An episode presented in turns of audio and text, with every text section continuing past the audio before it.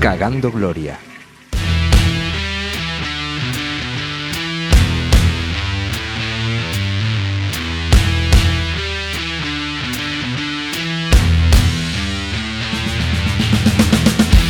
Bueno, amigo, amiga, hoy quiero empezar el podcast de una manera diferente. Hoy no, hoy, hoy, hoy me voy a saltar los protocolos. Hoy directamente te vengo a ayudar, te vengo a dar un consejo que te va a cambiar la vida, ¿vale? Así que por favor, Marcos del futuro, ¿te importaría ponerme Marcos del futuro que tienes que estar ahora editando el podcast? Oye, un besito de mi parte, qué bonito esto, ¿no?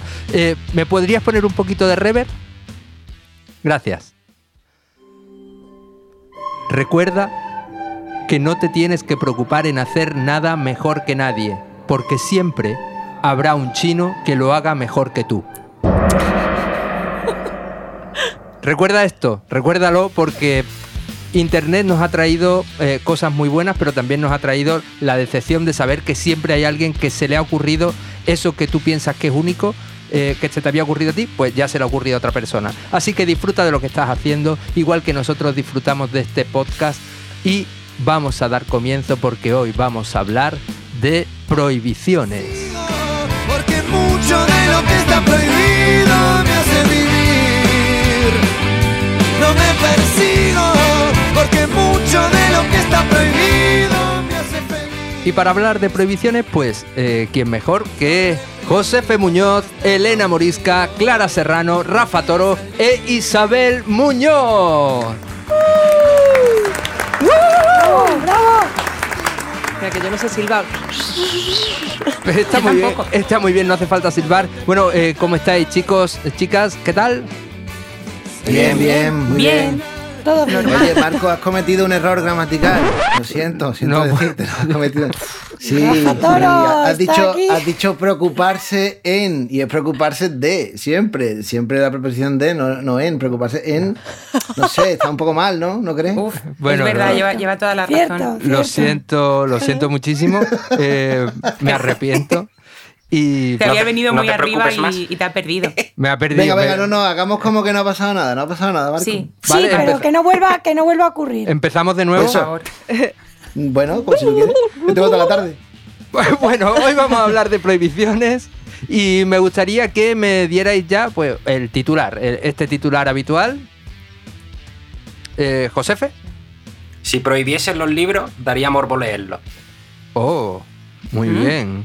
Elena Morisca. Eh, Indy, ¿dónde está el arca? Qué guay. Muy bien. Rafa Toro. Eva contra Ramón. Eva contra Ramón. Bueno, ahí lo dejamos. Isa. Em, la insólita historia de Jalassi Hawking. Oh, bueno. Wow. Clara. Bien, bien, bien. Te insulto con propiedad. Oh. Muy bien, Me muy parece bien. fantástico y hoy que vamos a hablar de el, el tema de- del mes es prohibido. No, no es que sea prohibido el tema, sino que es el, el concepto en sí de prohibido. Eh, me, me- me inquieta bastante porque, bueno, aquí yo sé que hay, hay eh, compañeros que son muy de ir contra las normas y, y en concreto me da un poco de miedo hoy que esto se pueda ir de las manos, pero vamos a intentar lo que... Bueno, después del de robo yo tampoco creo Por que eso. esto vaya... Sí, después de eso ya, pasa nada. ¿qué queremos? No pasa nada, robad y ahora pues nada, saltados todas las reglas, saltados, hoy va el día así, ¿vale? Saltados todos los reglos. Bueno, pues vamos a, vamos a abrir boca. Os digo porque eh, he estado buscando, mira que yo nunca me suelo preparar nada en este sentido, pero creo que vamos a darle la caquita del mes. Eh, o bueno, no, no se iba a llamar así, ¿no? Se iba a llamar el... No, el- no se iba a llamar así. Quedamos en que si se llamaba así yo me iba. Es verdad. Quedamos en que eso pasaba. El mojón, el mojón. No, era lo cual sea, el zurullo, lo que sea, lo que tú quieras. El, bueno, le vamos a dar el, el- el zurullaco del mes. Se lo vamos a dar a, a un estado, a un estado de, de Estados Unidos, ¿vale? Eh, os voy a ir leyendo eh, prohibiciones que tienen en los Estados Unidos maravillosas y al final del podcast, ¿qué os parece si hacemos una votación a ver a quién le damos ese gran zurullo? Empieza así, muy sencillo, Genial. porque fijaros que en Blythe, en California, está prohibido llevar botas de cowboy si no posees al menos dos vacas. ¿Vale? Claro. Yo solo veo genial. ¿eh? Es que es Yo lo lógico, apoyo tío. eso, ¿eh? ¿Sabes? ¿Para qué quiere una boda de eh, cowboy si no hay? Si no hay. Exacto, para postureo. acuerdo. Hombre, postureo, todas un las pueblo que cantantes de pop necesitan postureo. unas. Es como, es como ir a comprar el pan con, con tenis de calas de ciclista. Sí. Efectivamente, Que- no, no. tiene Como tener un Land. Rover y no tener campo aquí en un pueblo, ¿sabes? Ah, un eh. Land Rover tienes que tener tierra, Claro. coño. ¿Para qué quieres un Land Eh, Rover? totalmente de acuerdo.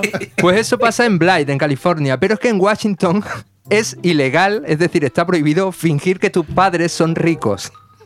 Joder, Sí. madre mía. Y un- un- una Bueno, mejor fingir que son ricos, o sea, que son hermanos eh, o primos. ¿Cómo? Nada, nada, da igual. No voy a que mejor fingir Sí, bueno, que, que- son ricos a que son hermanos o primos, no sé, da igual, Bueno, dejadme, que hoy estoy un poco no, no, no, yo te entiendo perfectamente. Tus padres primos, bueno, pues eso es algo que tienes que ocultar un poco, no que presumir, pero vale. Bueno, eh, Y esta tercera, vamos a seguir. Esta tercera, eh, en Alaska está permitido matar osos, pero no se les puede despertar para hacerles una foto, ¿vale? O sea, ahí lo dejo. Claro. ¿Será que? Eh, Qué horror. Bueno, eh, ahí tenemos eh, Blythe, Washington y Alaska. Vamos a seguir durante eh, el programa. Os iré Luego- diciendo luego harás más un que tenemos por aquí. recordatorio, ¿no? ¿El qué? Luego harás un hacemos un recordatorio. recordatorio. Por Eh, favor. y Buenísimo. vamos a empezar, eh, Clara, como siempre, ¿qué te parece si abrimos con, calentamos con tu parte, nos das un poco de cultura, un poquito de, de conocimiento? Me parece, me parece maravilloso y genial. Fantástico, Bueno, pues, un momento, un momento, ¿te importa? Voy a, vamos Ay. a poner tu cabecera, que entre la Ay, es cabecera, que se me olvida que tengo. que entre la cabecera de Espacio Cultureta.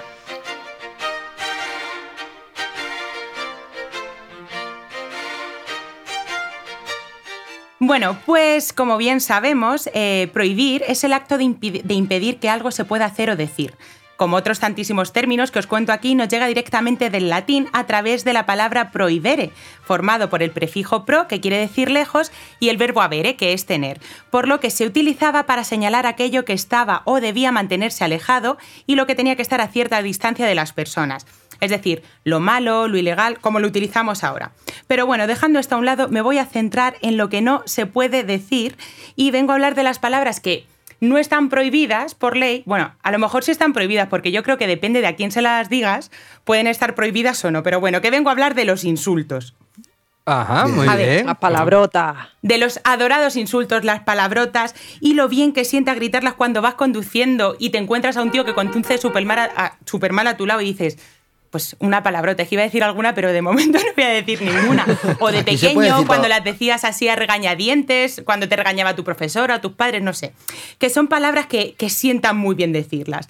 Y como os digo siempre que el español es una lengua muy, muy rica y muy interesante, pues además también es rica e interesante en insultos, porque tenemos Hola. millones de insultos.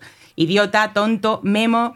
Pero ¿de dónde vienen estos nombres? Pues yo he venido aquí a enseñaros a insultar con propiedad. Que cuando insultéis, sabéis real- sepáis realmente lo que estáis diciendo.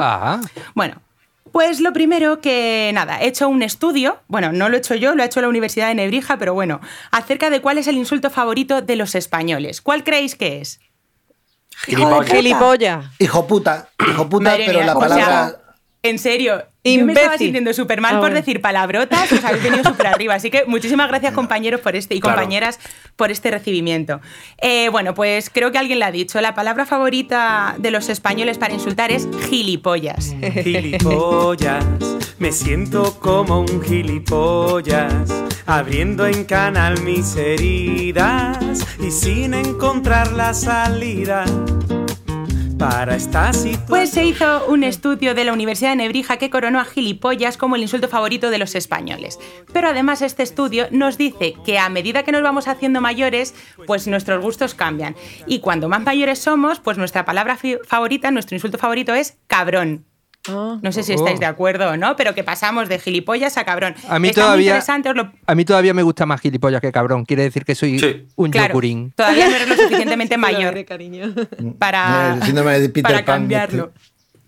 Está guay el estudio porque además te vienen como los insultos favoritos por comunidades autónomas. Es decir, no es lo mismo el- los insultos que se dicen en Madrid, o sea, los favoritos de los madrileños a de los andaluces, por ejemplo. Así que nada, os lo pasaré para que le Ah, echéis un Pero lo, lo sabe, Clara, ¿lo tiene por ahí o no? Sí, tengo algunos. Por ejemplo, en Madrid, bueno, algunos coinciden, ¿vale? Yo he hecho Madrid. En o sea, Madrid os es- he eres mazo aquí- gilipollas o algo así. Es mazo gilipollas. Es mazo No, o sea, eh, no, todo- no todos los madrileños decimos mazo, ni es que, pero bueno. eh, en Madrid los favoritos son gilipollas, imbécil y cabrón. Y en Andalucía. Imbécil es Y en muy de Em, en Andalucía, pues, pues la verdad es que no lo sé. Ah, sí, perdón. En Andalucía es gilipollas, cabrón y hijo de puta. Claro, Hijo de puta, hay que decirlo ese, más. ¿no? Hay que decirlo, Hay que más. En- es que no me sale decirlo de otra manera. Pero di un hijo puta, dilo, dilo, dilo, hijo puta, pero sin la I, hijo puta. Bueno, Hijo puta. hijo puta, ya está.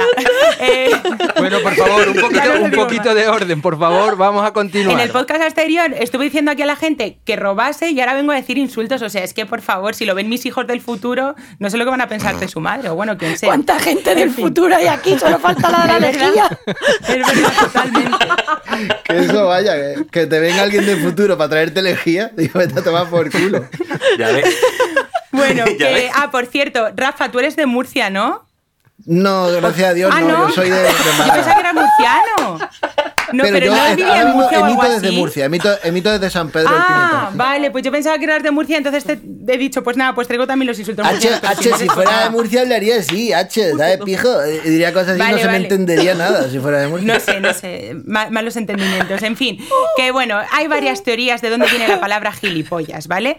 Unas nos dicen que vienen del caló, pero a mí me gusta aquí una con personajes históricos, ¿vale? Hablamos de Baltasar Gilimón de la Mota, que era un señor que durante el reinado de Felipe III intentaba colocar sin éxito a sus hijas solteronas, porque aunque ahora estar soltera esté de moda, pues antiguamente no lo estaba y te quedabas con moza vieja. Entonces este señor iba a la compra y a todos los sitios con sus dos hijas y la gente del pueblo se reía de él. Decía, ahí va Gil y sus pollitas, porque a las niñas, a las jóvenes, se les decía pollitas. Entonces va Pollitas, Gil y sus pollitas, va Gil y sus pollas, gilipollas. Pues ahí se quedó. En plan ¡Qué de qué patético este señor que va con sus dos hijas por ahí todavía con la edad que tienen y que no se han echado novio. Pero bueno, eso son cosas de la antigüedad, porque ahora ya pues no tener novio pues no, no pasa absolutamente nada. ¿Por qué lo dice Eh, Clara? No, por nada, por, por nada. Que yo Es la- estoy es la porque soltera del está de podcast, pero moda, vaya. no por, no por nada. Eh, bueno, eh, voy a cambiar de palabra porque es que al final se me va. Eh, tengo otra palabra que es idiota. ¿Vale? Para los antiguos helenos, el idiotes era el ciudadano que no ocupaba un cargo público y se despreocupaba de los asuntos del Estado. En esa época la política era muy in- importante, entonces se decía que aquellas personas que no estaban metidas en la política o que no, se le, no les preocupaban eran unos idiotas, o sea, se les llamaba así, con un- un- o sea, era un nombre que no era peyorativo como ahora. Ahora los Entonces, idiotas ahora, son los políticos, ¿no? Exactamente. Ya, ha cambiado, han cambiado Ahora ha cambiado un poquito. Luego, la siguiente palabra que os traigo, esta me ha gustado mucho, que además mm, es parecida, es imbécil, ¿vale? Ajá. Viene del, del Yo la latín. digo mucho.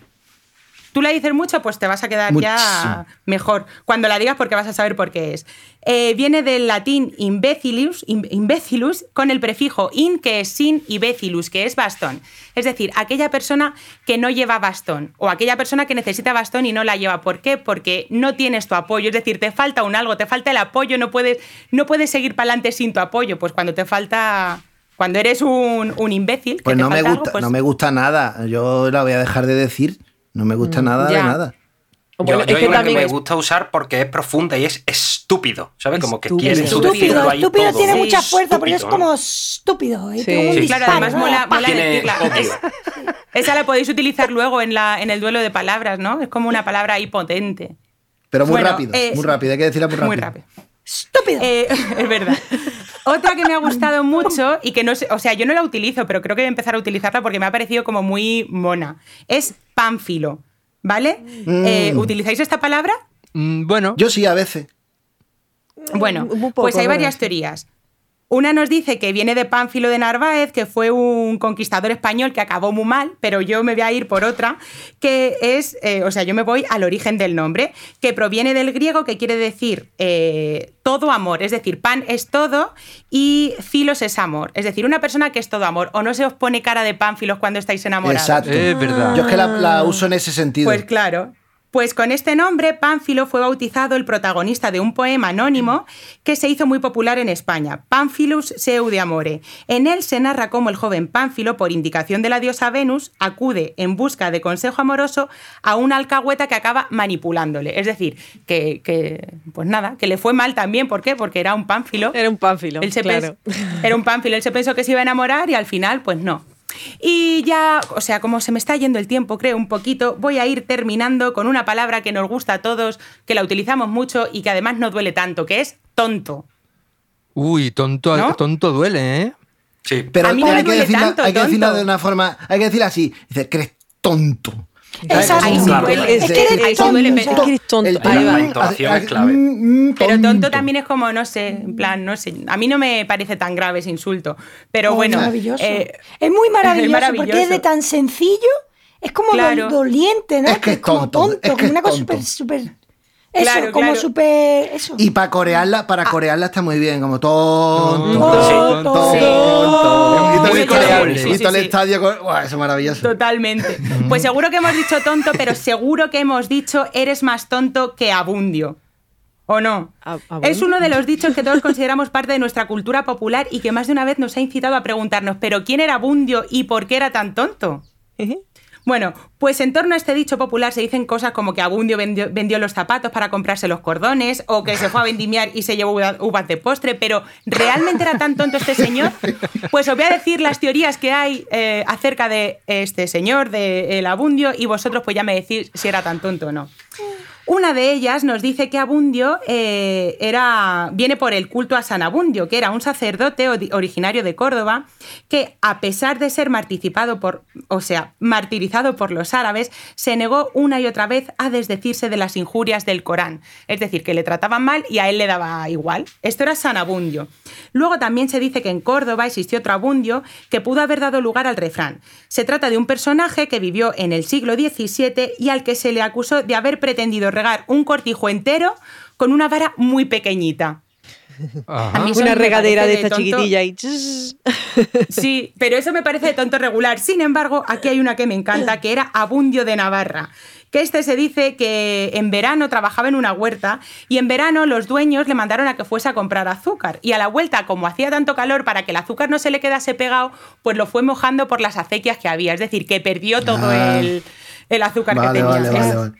Joder. ese ya me resulta un poco más normal. Pero bueno, aquí la explicación más aceptable que tenemos es que Roberto Faure nos dice en el diccionario de los nombres propios que simplemente es que Abundio era un nombre muy popular en esa época y muy, y muy rústico y que pues por eso decimos eres más tonto que Abundio.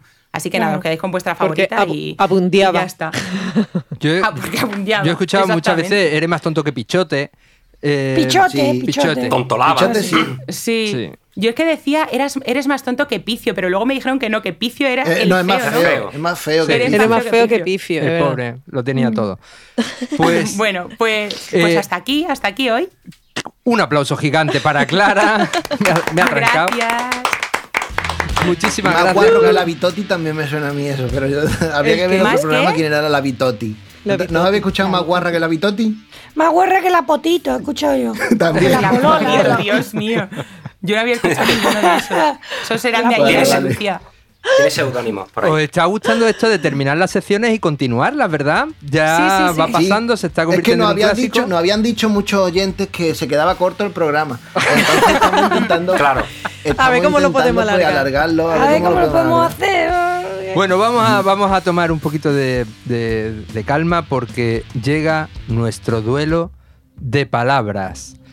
Pero antes de empezar este duelo, vamos a explicarlo porque eh, sí que es verdad que ha habido un oyente que, que no entendía muy bien cómo era el funcionamiento del juego, ¿vale? Entonces, para el que nos esté escuchando ahora de primeras, os explicamos. En este duelo de palabras, cada participante va a tener que presentar una palabra.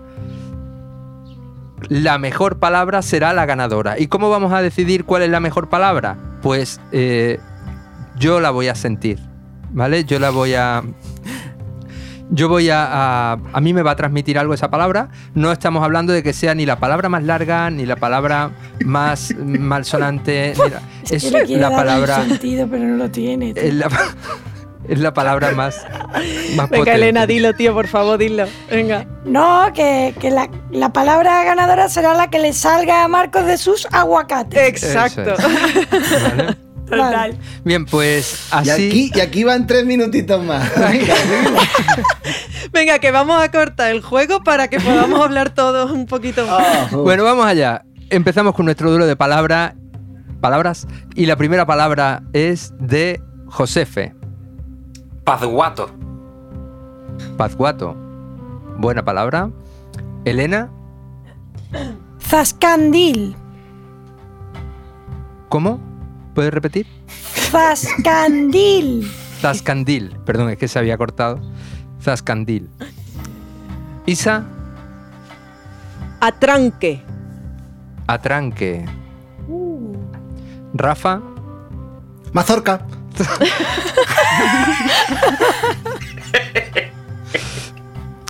Bien.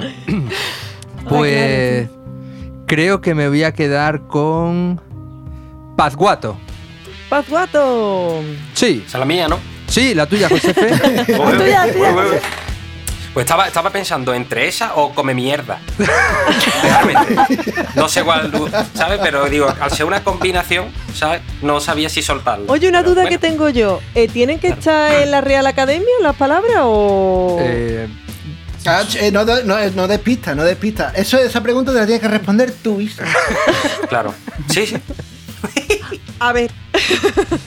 eh, a ver, que Rafa lo ha dicho muy bien, es decir, yo no, yo no puedo, de- no, no puedo contestarte a esa, a esa pregunta porque eh, eh, forma parte de la regla de este juego. Josefe, vamos con manicomio para cuerdos. ¿En serio? ¿En serio cree que va a convencerme de que estoy loco? Manicomio.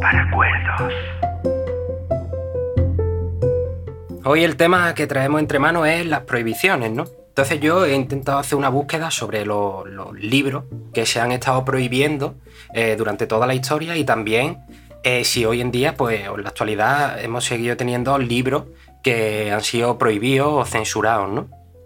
Entonces, claro, antes de nada sabemos que las prohibiciones pues son como que generan en todo un- una doble cara, ¿no? Por un lado, las prohibiciones son necesarias, ¿no? Derivan de las normas y entonces hacen falta para que todos podamos jugar al mismo juego. Salvo que seamos políticos o nos apellidemos Borbón. En ese caso te puedes saltar el juego y las prohibiciones, normas y demás. Y Borbón Pero claro. dos veces, además. Es de Borbón Claro. y Borbón, ¿sabes? Por si Claro, quedado claro, clara eh. la primera. Ese- ese Juan ya puede de Borbón y Borbón. Entonces, claro, eh, son necesarias para vivir en sociedad, ¿no? Todos jugamos el mismo juego y pues las prohibiciones forman eso, ¿no? Parte de, la- de las normas. Pero eh, también es verdad que, que más allá del contenido de lo que se prohíba, el hecho de que se establezca una prohibición ya genera una expectación, genera un morbo y genera en la gente un acercamiento.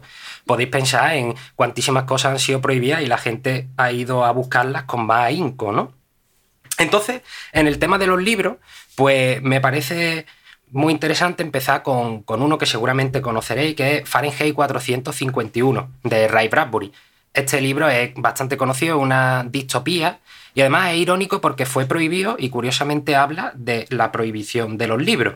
Eh, es una obra, ¿no? En la que el autor imagina pues, que los libros están prohibidos, le- los bomberos son los encargados principalmente de destruir estos libros, ¿no? Las casas son ignífugas y entonces, pues, los bomberos únicamente tienen esa misión, ¿no? Y entonces el protagonista pues se va haciendo acopios de libros, el protagonista es bombero, intenta, él pues tiene ahí una, una lucha moral. Dentro de esto también, eh, libros que han sido prohibidos, pues encontramos el índice de libros prohibidos que fue eh, el catálogo que prohibió la Iglesia Católica, ¿no? Estos eran libros perni- perniciosos para la fe, ¿no? Y estuvo vigente hasta 1966.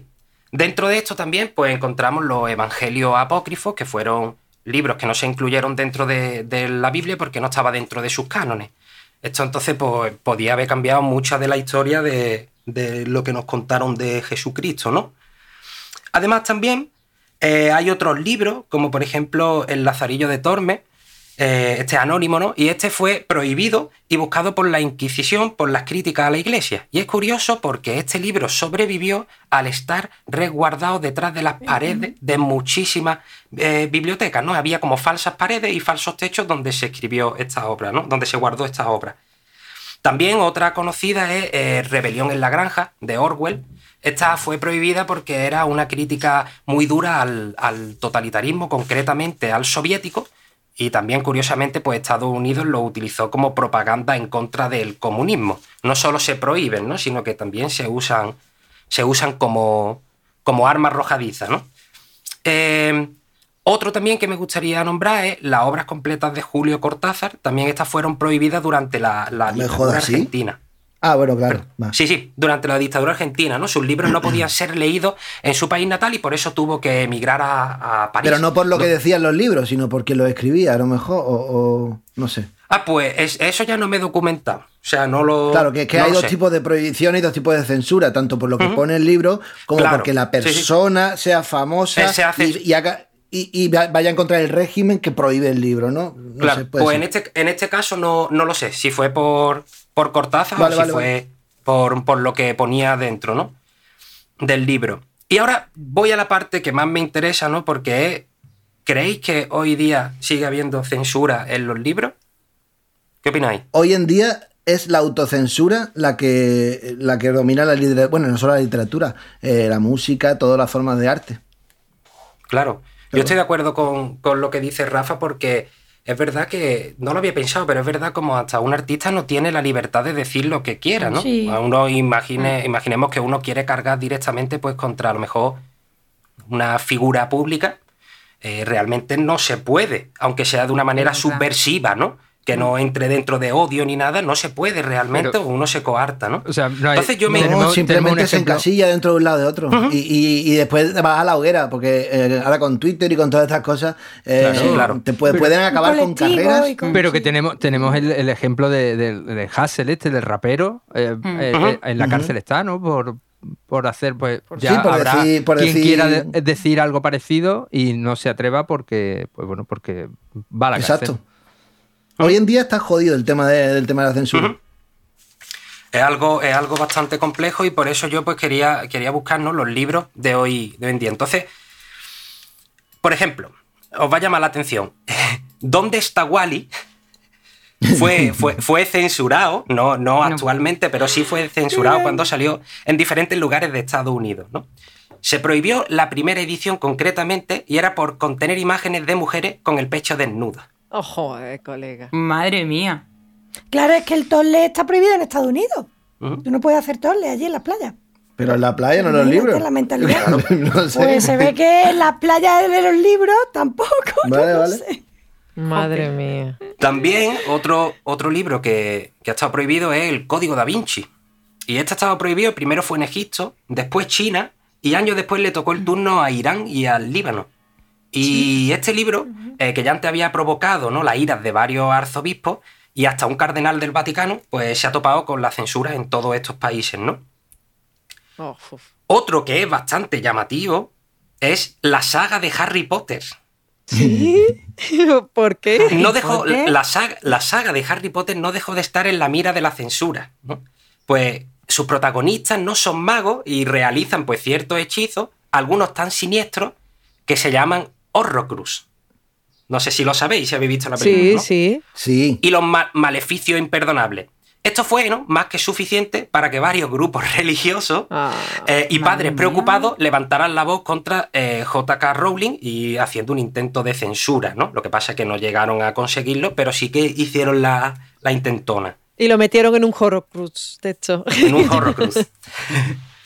y ya el, el último, que, que a mí me resulta el más interesante porque judicialmente ha estado intervenido este libro, es Fariña.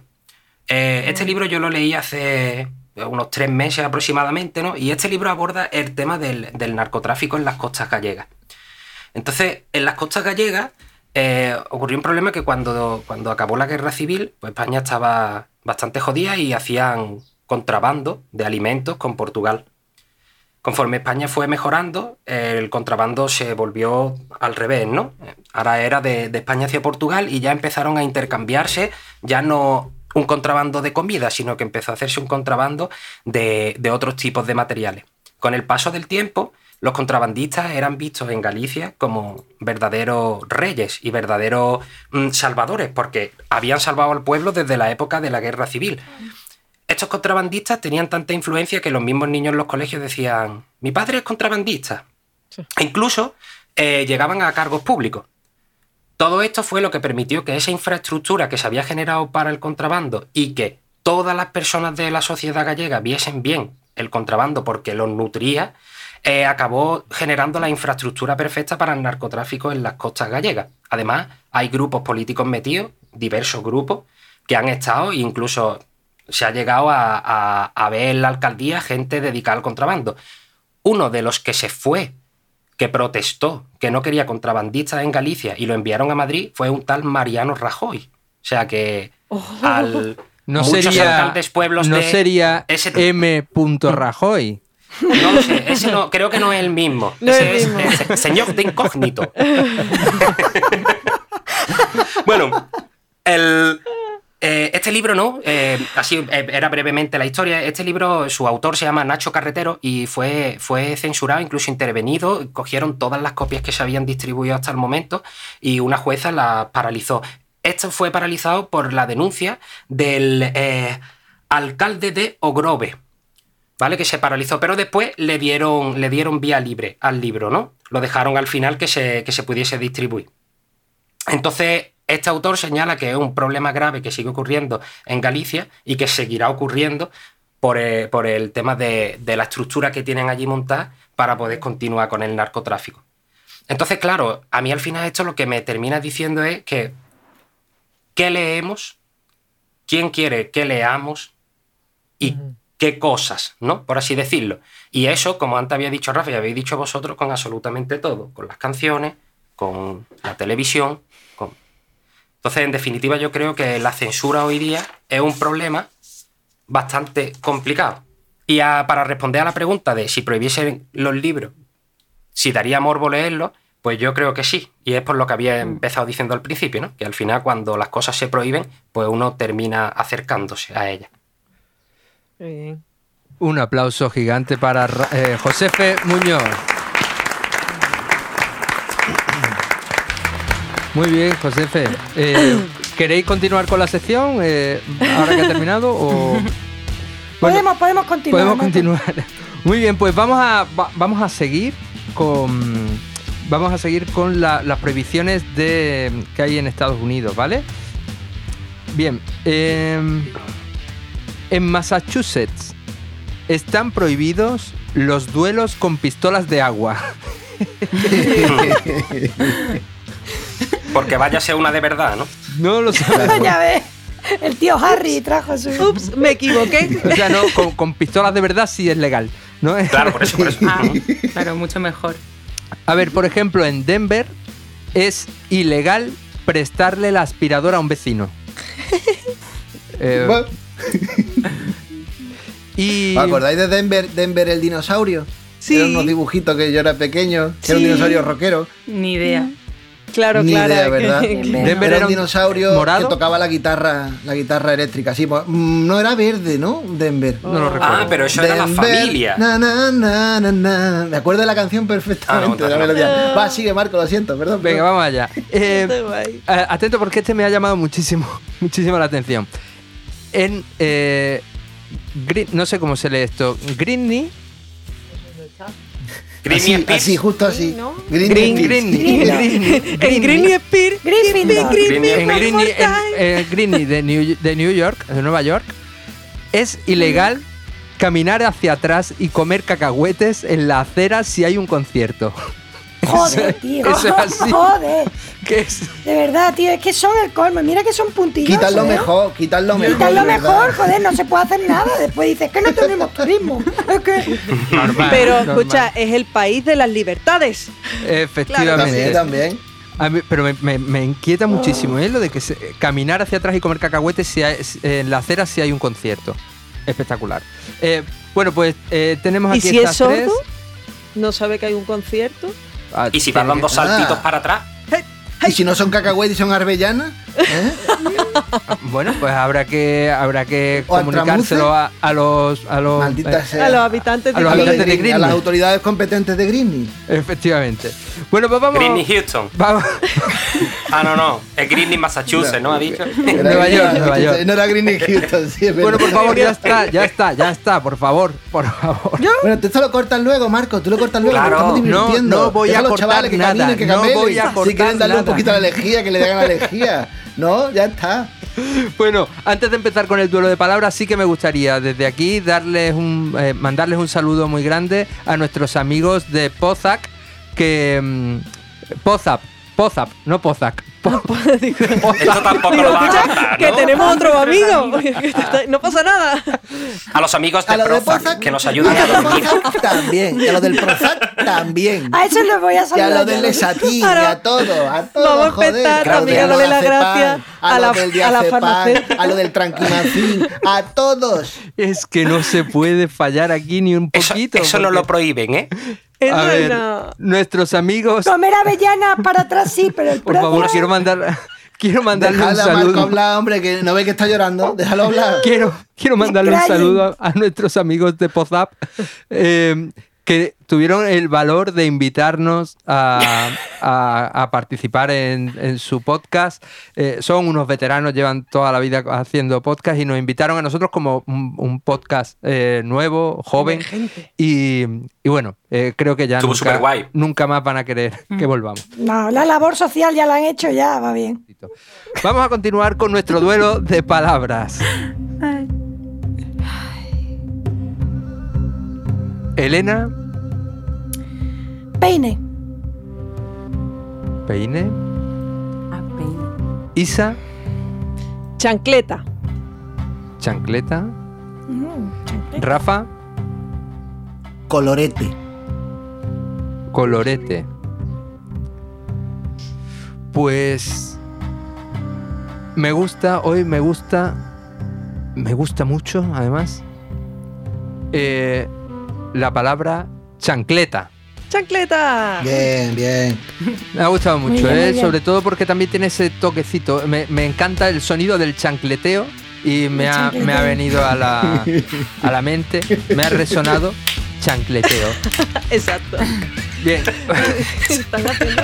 vamos, a- Perdona. vamos allá Mi- con... mis vecinos a veces chancletean mucho. Vamos allá. puesto muy verde, cariño. Pero Vamos contra allá. la pared ponen. Madre mía. Vamos con... Mira lo que te traigo. Mira lo que te traigo, sí, sí. Mira lo que te traigo, sí, sí. Mira lo que te traigo, sí, sí. Bueno, pues hoy traigo algo distinto. Porque yo suelo hacer siempre mis listas, muchas cosas random, pero bueno, este tema ya lo tenía visto desde hace tiempo y me ha dicho Marco, pero ¿lo quieres soltar ya? Y digo, bueno, venga, pues lo voy a soltar aquí. Y lo he metido con calzado, la verdad, pero está metido. Os quiero hablar de Jealousy Hawkins. ¿Lo conocéis? Así de... Es que... quién? Ni idea. Jealousy Hawkins. Es más conocido de otra forma, pero os contaré un poquito primero la biografía para luego ya sepáis el nombre y seguro que vais a saber quién es. Bueno, este hombre eh, es un músico, ¿vale? Voy a empezar por ahí, es un músico y de la historia que os voy a contar, bueno, nació casi por casualidad en Cleveland, Ohio. Hoy estamos con Estados Unidos. El 18 de julio de 1929. Y digo por casualidad porque su madre, en un estado muy avanzado de gestación, se trasladó rápidamente desde Washington a Ohio. Y hay muchas leyendas en cuanto a esto, ¿vale? Que si un hombre le quería meter una paliza, en fin. Bueno, Eh, una vez dio a luz, lo entregó en adopción al pobre Yalassi. Y más tarde fue adoptado por unos indios de la tribu Pies Negros. Es decir, la vida de este tío ya empieza como muy, muy alborotada. Se cuenta que su madre india eh, tuvo tantos hijos, cada uno de un padre distinto, que Hawkins llegó a dudar del número exacto de hermanos que tenía. una barbaridad. Él luego no se quedó corto, ¿eh? así que, pero eso ya vendrá. Desde su infancia se aficionó a la música, desarrolló un gusto exquisito por la música, aprendió a tocar el piano y el saxofón. Con 14 años dejó el instituto. Y bueno, cambió, falsificó un documento para poder alistarse en la Armada, diciendo que tenía 15 años para poder ir al- a la campaña del Pacífico y participar. Perdón, perdón. ¿A que con 15 guay o qué? Con 15 años, tío, con 15 años ya sí se podía alistar en la Armada y entonces ya, claro, todo el que iba a la Armada, como estaba la Segunda Guerra Mundial, eh, vamos a Si participar. tenía allí. sombrilla, pelusilla en el bigote, Tenía venga, pelusilla. Ahí le asoma un pelo. Algo Si así. hablabas así un poco, ya te dejaban pasar. Luego, aunque tuviera voz de pito, ¿sabes? Daba lo mismo, no pasa nada. Vale, vale. En fin, ya cuando se eh, llegó allí en, bueno, en la guerra, pues empezó a darse cuenta de que la música podía ser su forma de vida, viendo que se le daba muy bien ser un entertainer de las tropas. Parecía que haciendo así eh, risitas, cantar y demás, pues gustaba mucho. Pero desgraciadamente también sufrió el horror en sus carnes cuando en su primera misión cayó en paracaídas en terreno enemigo. ¿Vale? Fue capturado y fue torturado y capturado durante un año entero. Eh, sobre su liberación se cuentan muchas historias, ¿vale? Tan tortuosas como era Hawkins. Como por ejemplo que le voló la cabeza a uno de sus capturadores poniéndole una granada en la boca y quitándole la anilla. Cataclag, así, explosión. Bueno, además del trabajo de la Armada, pues se sacaba un sobresueldo como boxeador. Este tío hacía un poco como hoy en día, ¿no? Que tenemos 20.000 trabajos, pues igual. Eh, llegó a ganar el Bueno, título habla, habla de peso ti, medio. habla eh, por ti, perdona. bueno, Rafa, creo que ya queda claro. Rafa no ¿eh? ha trabajado en su vida. Bueno, de lo que hemos trabajado. Oye, que sí he trabajado a veces. Que sí he trabajado a veces, hombre. Creo que tengo un año cotizado en la seguridad social. Tío, por favor. Y lo más triste es que algunos tendremos algún año más, tampoco muchos. Eso es verdad. Después pero de tanto trabajo. pero Sí, bueno. Sí, sí, sí, sí. En fin, continuemos. Eh, ya a partir de 1951, sí es cierto que se unió a una banda de jazz, ya empezó un poquito más en serio con la música y donde además de cantar, pues hacía chico de todo, ¿vale? Desde chofer, pasear al perro, un poco de todo. Pero de este grupo lo expulsaron. Eh, Porque no justo- paseaba muy bien a los perros. eh, No. bueno, era mm, yo creo que peor. Eh, bueno, de hecho, cuando lo echaron, él- fue justo cuando le dieron la oportunidad de, de grabar un tema propio que se iba a llamar Screaming the Blues. Pero entre que el directivo de la discográfica con la que trabajaba no le gustaba mucho el estilo de Hawkins y que en un día, en un arrebato de Hawkins, le partió la cara de un puñetazo, pues decidió Me parece quitarse más bien lo los Arrebatos segundo, de estilo. Un día te pongo una granada, otro la día cara. te doy un... Es que Además, este digo- señor huele a perro. Este señor Este- huele a perro, huele a perro mojado. A mí no me Este- gusta que venga al estudio. Huele a persona extravagante y con mucho carácter. En fin. Sí, sí. Bueno, continuemos con la historia. Eh, luego se metió en otro, en otro grupo que se llamaba Fats Domino y de este también Ah, lo coño, echaron. claro. Pues de este también lo echaron, pero por lucir estrafalarios trajes de colores chillones y turbantes. Yo poco a poco con esta biografía os estoy haciendo eh, la idea de cómo era él y cómo va a terminar siendo famoso gracias a de todos los sitios que lo han echado y por qué lo han echado. Pero bueno, sería en 1956 cuando por fin logra pulir el diamante que lo alzaría hacia el estrellato. El temazo archiconocido I Put a Spell on You, que ese ya sí lo conocéis. Es una obra maestra, mil veces versionada, que de hecho Mm. yo tengo que reconocer que me creía que era de Nina Simone, porque la he escuchado tantas veces cantada por ella que pensaba que era suya. Y no, es de este tío. Escuchemos un poquito el tema.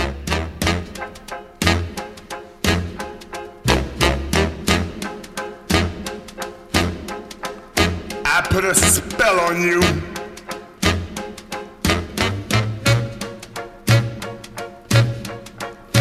Because you're mine. Bueno, el caso es que eh, esta canción inicialmente era una balada dedicada a una novia que le deja en la estacada. Pero solo aquí se- será una balada, porque ya nunca más será balada hasta que la coge Nina Simone y vuelve a convertirla de ritmo en una balada, porque Hawkins no la vuelve a cantar así. Eh, Maxon, que es el productor que tenía la banda, pues no le terminaba de gustar mucho, de convencer que esta canción fuera una balada. Y entonces él organizó una comilona con un montón de bebida y después de emborracharse todos hasta los límites del coma etílico, cogió a Hawkins y a los compis y grabaron un tema que no se puede explicar con palabras, ¿vale? Era demencial. Y aquí fue donde nació Screaming Jay Hawkins, que a lo mejor sí os puede sonar un poquito más, por eso o por vuestras caras veo que no. Pero no importa, era el autor de un temazo como I Put Spell. Bueno, eh, la historia cuenta que Jay se desgañitó durante la grabación hasta límites inhumanos. Y cuando se le pasó la cogorza y se escuchó, no se reconocía él mismo cantando la canción. Tardaron horas en convencerle de que era él el que estaba cantando y hasta que no se vio en unas fotos que hicieron durante la grabación, eh, no se lo creía, no dejó de dudar. Imaginaos el tema, los gritos que soltaba, bueno, en fin. Eso le ha pasado a Rafa también, ¿eh? En un mal día lo tiene cualquiera. Vale. No, bueno, esto en este caso fue un buen día, porque esto es lo que le ha creado el estilo a Screamy J. Hawkins. O sea que, bueno, el caso es que el tema tal cual estuvo prohibido en la mayoría de las radios porque reflejaba, según decían, porque reflejaba fuertes connotaciones de canibalismo. Agárrate. Uf. Y aquí hago do- aquí quiero hacer el inciso de que, mm, a ver, que este tema no lo he cogido porque me haya dado la gana, sino que lo estoy metiendo con calzador porque estuvo prohibido en la radio. Entonces, como va con el tema de la sección y del, del programa, ¿no? fácil Vale, ya está. Aceptamos, aceptamos el argumento. Aceptamos He hecho- prohibido. he La hecho justificación match. es válida, Bien. bueno, las razones que daban las radios para no emitir la canción es que el tema sonaba como si alguien se estuviera comiendo a un humano y este gritara de dolor. O sea, y- asqueroso. Qué asqueroso. turbio. Wow. ¿Ese tema está a día de hoy? Ese tema, mm, no. Y es que es lo que os iba a decir, pero claro, para que se pudiera emitir en la radio, porque bueno, el tema tenía su chicha, pues empezaron a coger la tijera y a recortar. Nunca mejor dicho. La chicha era lo que más tenía. Tenía su chicha.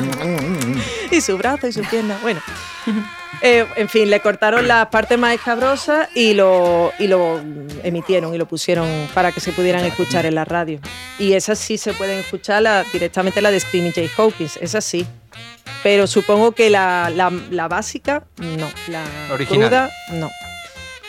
Y bueno, y ya a partir de ahí, pues este éxito empieza a tirar para arriba con, con este artista que comienza sus conciertos y actuaciones estrambóticas. Y digo estrambóticas porque en sus conciertos eran unos espectáculos brutales, ¿vale? Salía de un ataúd, por ejemplo, siempre tenía un ataúd en su escenario y salía del ataúd con la gracia de que él era clau- claustrofóbico y que de hecho en algún concierto se quedó encerrado y empezó ahí a pegarle puñetazo a la puerta para que se abriera.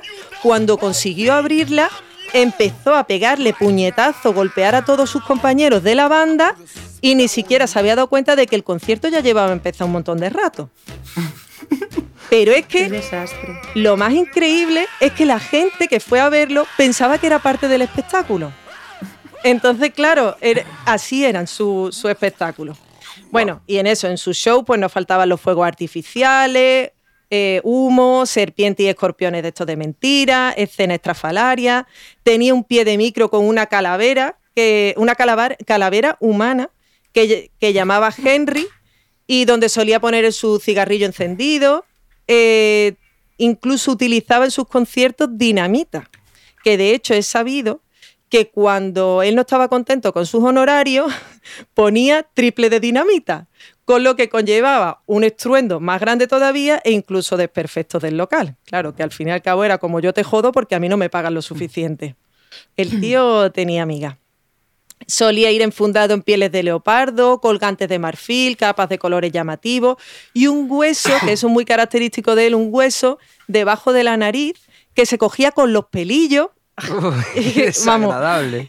y que le daba como Qué un, imagen. un aire así tétrico que podía recordar a los chamanes o a los hechiceros estos vudú. ¿sabes? Iba un poco así. De hecho, subiremos fotos para que, para que lo veáis porque el tío no tiene desperdicio. Y, y, en fin, y es cierto que las historias de este hombre y las anécdotas sobre su vida es que son interminables. Y como me quiero ceñir a mis 10 minutitos, pues la Eso ya dejo ahí un fue- ese poco- tren, ese tren ya pasó, Isa. Ese tren pasó ya, amiga. Grandioso, grandioso. Escucha, no, no lo voy a decir, no lo voy a decir. Simplemente Vale, vale. quiero concluir diciendo que, bueno, que me parecía muy interesante la vida de este hombre, pero sobre todo quería acercar un poco a este genio loco porque, porque siempre ha sido muy conocido por todas estas cosas estrafalarias, cuando en realidad ha sido un pionero en el género shock rock y también tenía una voz impecable, dicho por mucho, que va mucho más allá de sus gritos arrebatadores. Sin duda es un hombre que nos deja hechizados. Un aplauso fuerte para Isabel Muñoz. Y ya fuera de esto, ya os contaré porque es verdad que tiene descentricidad de que nos podéis. Vamos, tenía más de setenta y pico hijos, ¿eh? Se le cuenta, había hasta una Dios web para mío. encontrarlo. Madre mía. O sea, Qué tiene, crack, madre mía. tiene mil cosas de Y su vida, una especial predilección por la pirotecnia y las bombas. Sí, sí, espectacular. Pero era todo, vamos. ha hecho de todo. Ha hecho de todo. Ya lo iremos poniendo, perdón. Ya está. Ajá. Vamos a continuar. eh, vamos a, a- antes de seguir, eh, os voy a contar alguna prohibición más que tenemos por aquí en, en Estados Unidos. Eh, por ejemplo, en Minnesota está prohibido cruzar los límites del estado con un pato en la cabeza. ¿Vale? es muy absurdo. Este- está prohibido. Con un pato en la cabeza. Sí, en Arizona las mulas no pueden dormir en una bañera, ¿vale? Que lo sepáis. Una- está prohibido Claro, que porque una mula sabido, duerma en una la bañera. cama de las mulas son las bañeras. Efectivamente. Y en Dakota del Sur está prohibido dormir en una fábrica de quesos, ¿vale? No, no- si quieres dormir... Veo, veo a la gente de Dakota del. Sur yendo a Dakota del Norte a, a dormir en su fábrica de queso, donde les gusta. Diciendo, "Oh, Claro que menos mal". Bueno, pues ahí, ahí tenemos, tenemos estas cositas. Vamos a continuar Genial. con nuestro manicomio. No, no, no, manicomio. Sí, sí, sí, claro que esto es un manicomio, por Dios. Madre Si mía. estamos todos. Vamos a continuar con nuestro duelo de palabras. Y vamos con nuestro duelo final que va a ser entre Rafa y Elena. Así que empezamos por Elena. Alzacuellos. Mamma mía. Muy difícil, ¿eh? Muy difícil superar esta palabra. Rafa. Gardefits.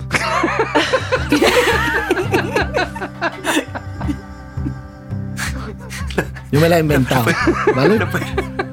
No importa, no importa, es lo que a ti. A ver, No importa. si Igual. con las de verdad, de verdad no gano, me las invento. Qué Pues, grande. eh, ah, ¿Tu palabra era Gardifits? Gardefits. Gardifits. Gardefits. Pues creo que esta vez me quedo con Alzacuellos de Elena Morisca. Bien, bien, bien, bien, bien. Vamos con tu sección de misterios sin envolver.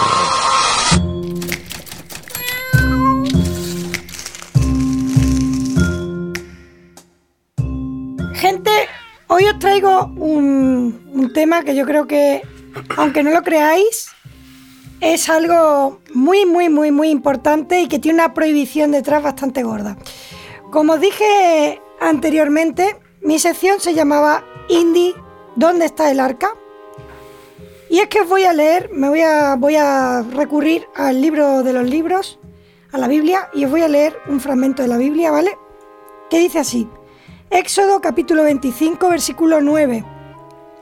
Conforme a todo lo que yo te muestre, el diseño del tabernáculo y el diseño de todos sus utensilios, así lo haréis. Harán también un arca de madera de acacia cuya longitud será de dos codos y medio y su anchura de codo y medio y su altura de codo y medio. Y la cubrirás de oro puro por dentro y por fuera, y harás sobre ella una cornisa de oro alrededor. Fundirás para ella cuatro anillos de oro que pondrás en sus cuatro esquinas y dos anillos a un lado de ella y dos anillos al otro lado. Harás unas varas de madera de acacia las cuales cubrirás de oro y meterás las varas por los anillos a los lados del arca para llevar el arca con ellas. Y las varas quedarán en los anillos del arca, no se quitarán de ella. Pondrás en el arca el testimonio que yo te daré. Harás también dos querubines de oro labrados a martillo en los dos y los harás en los extremos del propiciatorio. Harás pues un querubín en un extremo y otro querubín en el otro, una pieza del pro- propiciatorio, harás los querubines en sus extremos. Extenderán por encima sus alas, cubriendo con sus alas el propiciatorio y su rostro el uno enfrente del otro. Y el que no Vale. tiene un arca en su jardín es porque no quiere. Eh, yo creo que Rafa Toro, Rafa Toro, y perdónenme la, la blasfemia, Rafa Toro lo acaba de resumir muy bien. Es decir, eh, Dios, en este caso Yahvé, porque es el Antiguo Testamento, te da las instrucciones precisas, ¿eh? como si te compras una estantería Billy del Ikea. Del Ikea, y claro, todo claro, lo que tienes que hacer y cómo lo tienes que montar, ¿vale? Y pensaréis, bueno, este, ro- este rollo que ha soltado. Vale, pues os digo una cosa. El arca de la alianza, eh, no sé si eh, sabéis bien qué, qué es el arca. A ver, os pregunto, ¿qué es el arca de la alianza? ¿Sabéis lo que es? Yo no lo sé. Yo tampoco. ¿Vale? ¿Alguien más? No, no, Es el arca eh, que sale en la Biblia, que, que es la caja donde, bueno, es el objeto que sellaba la alianza entre Dios y los hombres, ¿no? Vale, muy bien, Rafa, muy bien. Te he visto ahí muy avispado. Yo vi Eh, básicamente era. Exacto, básicamente la caja, por así decirlo, eh, donde se guardaban las tablas de la ley. ¿vale? Las que se entregaron eh, eh, en el monte Sinaí a, Moisés y se metieron en. Bueno, cuestión. En el arca. ¿Qué ocurre? Este arca, los, mm, la historia dice que es real que se construyó. Es más, la Biblia explica cómo era físicamente el arca y hay, os puedo decir que hay eh, arqueólogos que están además cavando en Tierra Santa. Una de ellas una arqueóloga muy famosa, se llama Cayetana Johnson. Si no la conocéis, os animo a que echéis un vistazo sobre las excavaciones que hace, que está, además está especializada en Tierra Santa y en reliquias y cosas de estas. Pero es que el Arca de la Alianza es como un hallazgo mítico de la arqueología. Hay un montón de, de posibles ubicaciones donde puede estar, porque el arca se cambió de sitio, se llevó primero a un lugar, después estuvo en el Templo de Salomón, después se creyó que estaba en unos túneles en Jerusalén. Pero ojo, y aquí viene de lo que os voy a hablar, que amigos, amigas, familias, perros, gatos, os vais a quedar mm, what the fuck ahora mismo. Os voy a leer una, una noticia que tengo aquí de National Geographic, a ver si la encuentro. A ver, un momentito.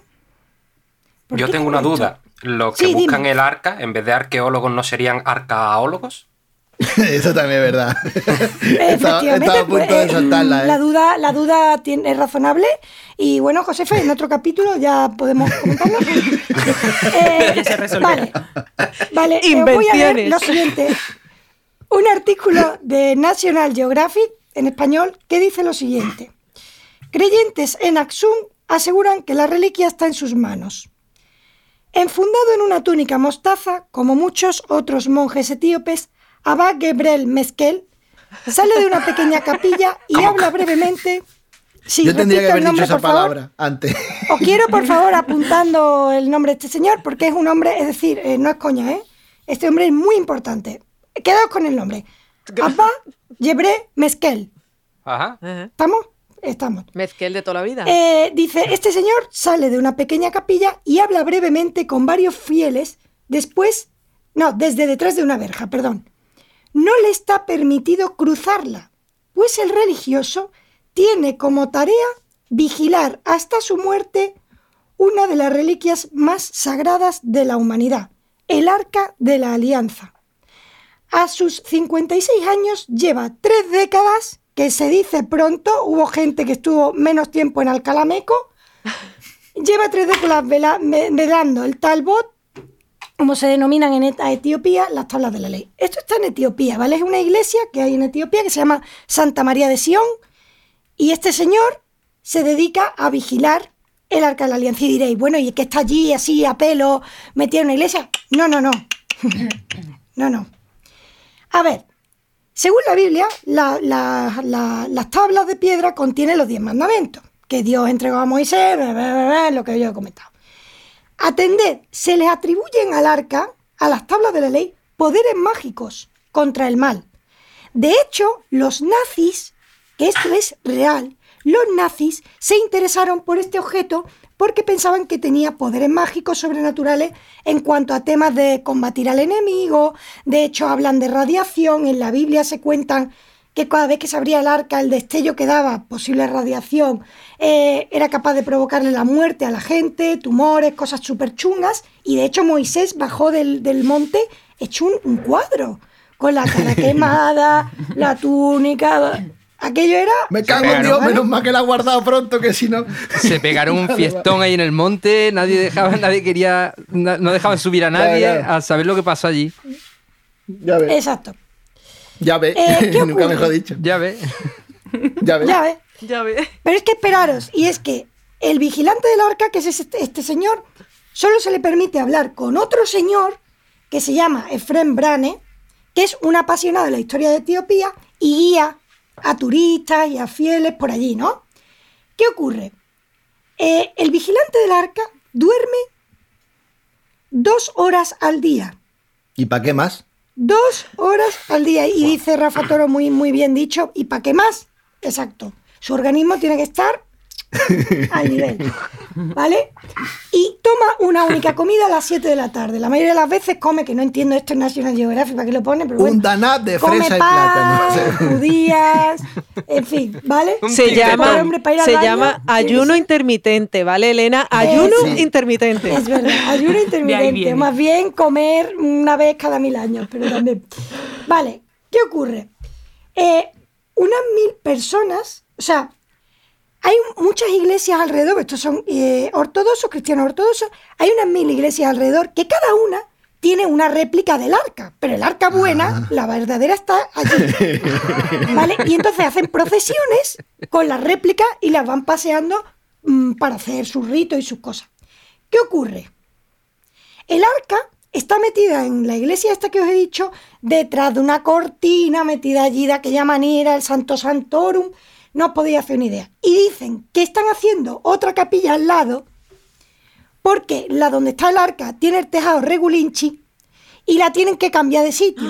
¿Y qué pasa? Vaya Que todo- todos los días, claro, todos los días van y le dicen al, al vigilante, "Shh, ¿cuándo va, ¿cuándo va a sacar el arca para llevarla para...? Y él, a su debido tiempo.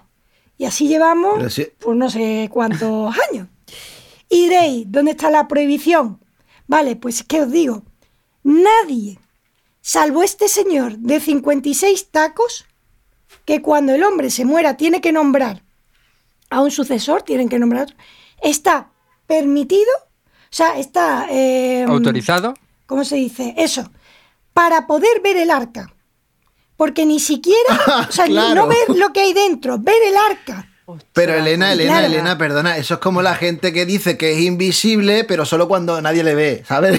Claro, claro. es una estupidez. guapo. Exactamente. Y aquí venía, aquí venía mi, mi- mi pregunta. O sea, ¿qué pensáis sobre esto? Porque os digo, es que esto no es ninguna tontería en el sentido que esto mueve. O sea, O sea, po- os, os animo. De hecho, pondremos seguramente en las redes fotos de la. No podemos poner fotos de- del arca real porque no se puede ver. no- Pero podemos poner fotos de réplicas que se han hecho para que veáis, veáis cómo Dios, además con mucho gusto, ¿eh? Mm, di- diseñó el arca súper tal. Y pondremos fotos de la iglesia para que la veáis. Y esto es muy serio, ¿eh? yo, En Elena, Etiopía es- Elena, si me preguntas a mí, eh, te diría Sí. que casi con total certeza que allí está el arca original y que, que ese señor está allí eh, dándole a un botón cada eh, 100 segundos. eh, porque no eran 100 Como- segundos como en era- perdido. era- como en perdido. Exacto. Efectivamente, está allí y que sepáis que todos estáis muertos. Exacto. Vale, Es- es- vale, sí. vale, Vale. entiendo. La- yo lo compro, eso, lo compro. Eh, ¿Alguien una teoría más, por favor, eh, Rafa? Yo a mí me encantaría, yo teoría no, pero a mí me encantaría. descubrir cuáles son las dos horas que duerme ese señor y robársela, porque es que está, está a huevo, está a huevo.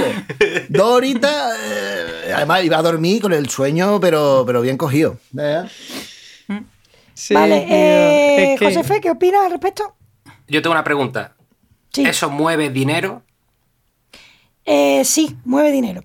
Claro. Entonces, yo eso tiene es- más o sea, mueve señoría. dinero, religión, iglesia. O sea, yo qué sé, es que está claro que no está ahí dentro. No, no, no, no, que, eh, yo creo que, que cualquier fenómeno que mueva dinero al final que se mantenga. A está ver, genial. mueve dinero. Claro, os voy se a va a decir una mantener, cosa. pero yo no creo que mueve esté ahí. dinero y os voy a decir una cosa. O sea, vamos a ver, mueve dinero hasta cierto punto, porque eh, es una ciudad en Etiopía que está allí. eh, de hecho, hace poco ha sufrido un atentado súper grave, que ha muerto mucha gente alrededor de la iglesia, porque no es para broma. O sea, es un sitio súper, súper venerado de hace un montón de siglos. Y, pero es que como esa, hay un montón de teorías y de sitios donde se dice que está el arca. Lo que pasa es que la que más tirón tiene, porque se dice que está allí físicamente y que mm, es- son conocedores de que está, es esta, esta ciudad. Hay un montón de sitios en Egipto, en el propio Ju- eh, Jerusalén, dicen está En calle Ancha hecho, del Carmen, en, en un montón de sitios. Sí, sí, sí, eh, sí, señor. puede, puede estar, ¿no?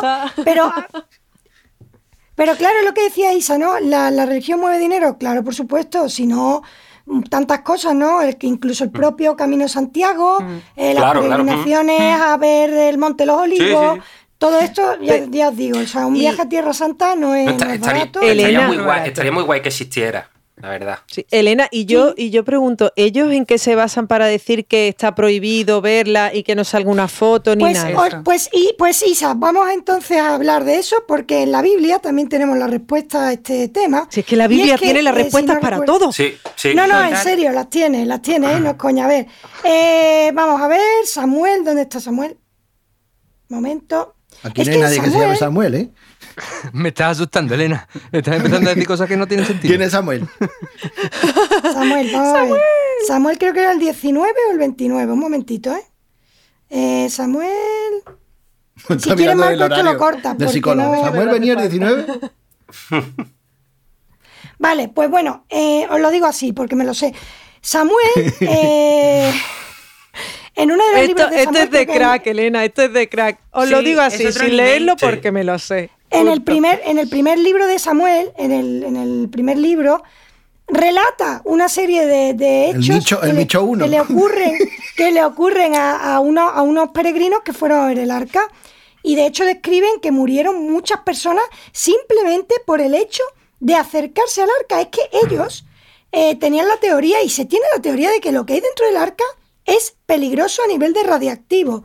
Esto también está muy unido a toda la teoría que ya sabéis que hay de conexiones entre el tema de lo divino, el espacio, los extraterrestres, todo esto está súper unido.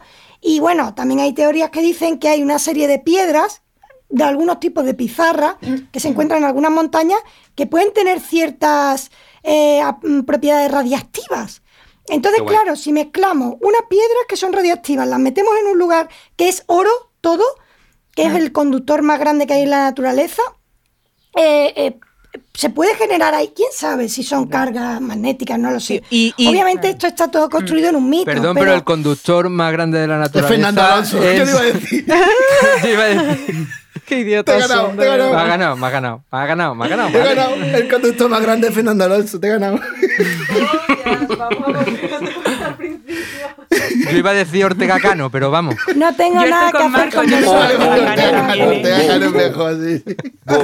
Dios mío, Yo Cayetana Johnson, por favor Marquete, responda a ¿eh? mis Sí. emails. Sí, se la lleva Responda a Marco, mis emails. Cayetana Johnson, sácame el, de aquí. o el vaquilla.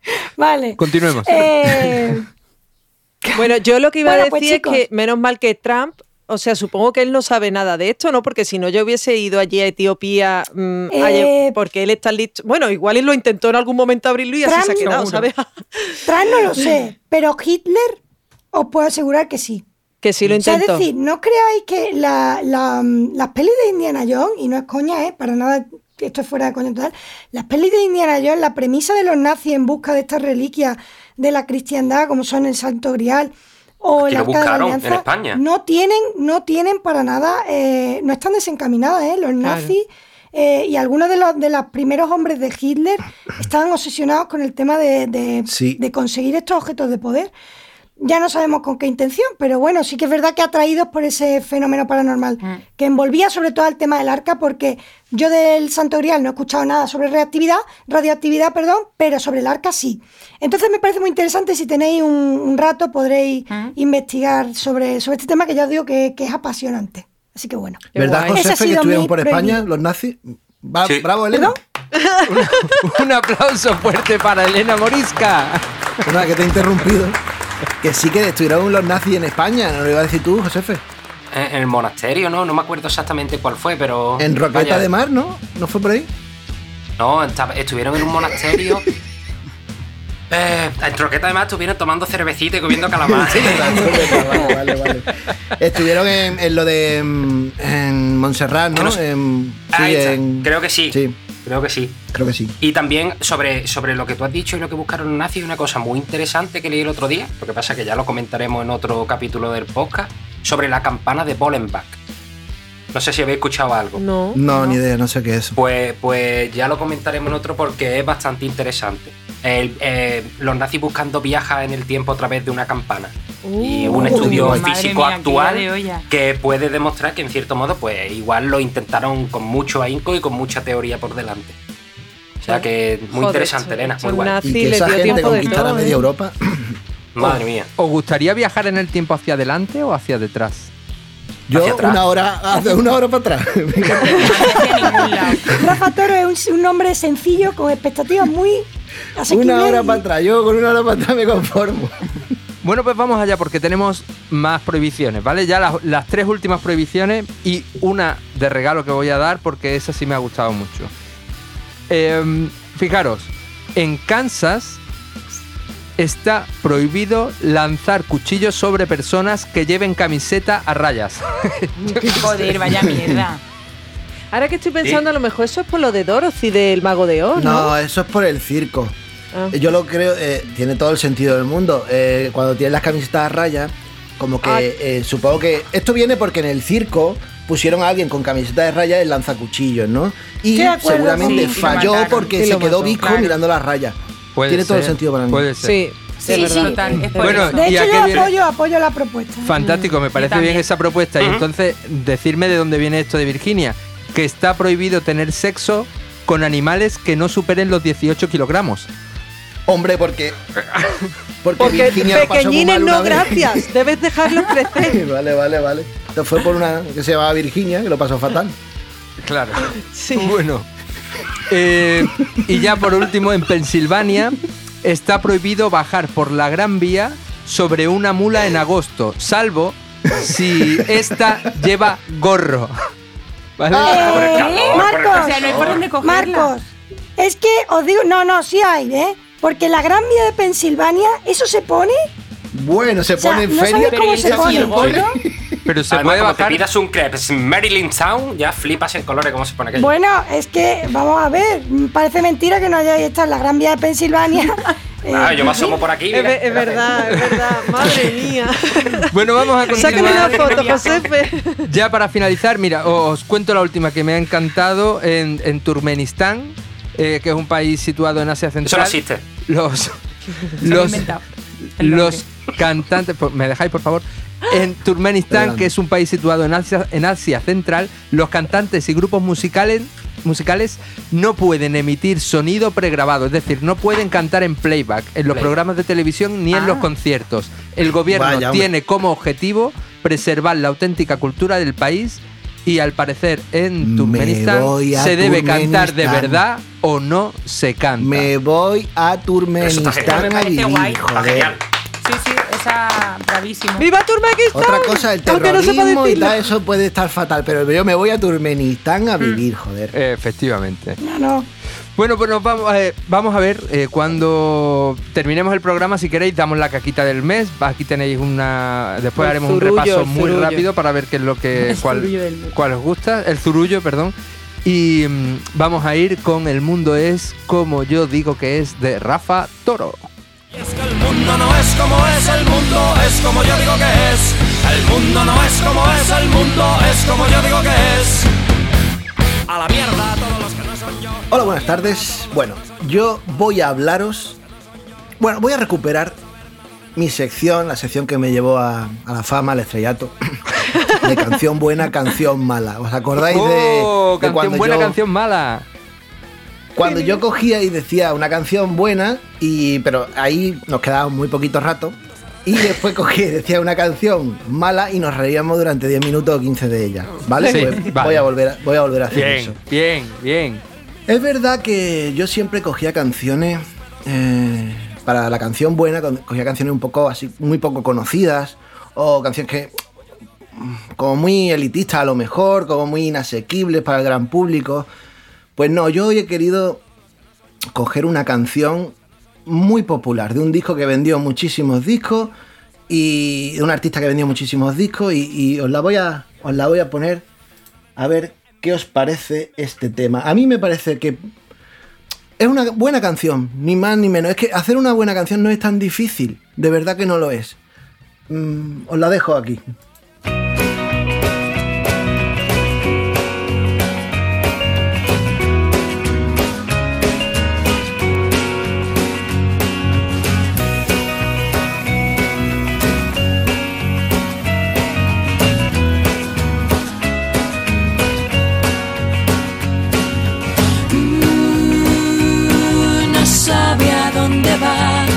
Pero sí sabe que algún día llegará.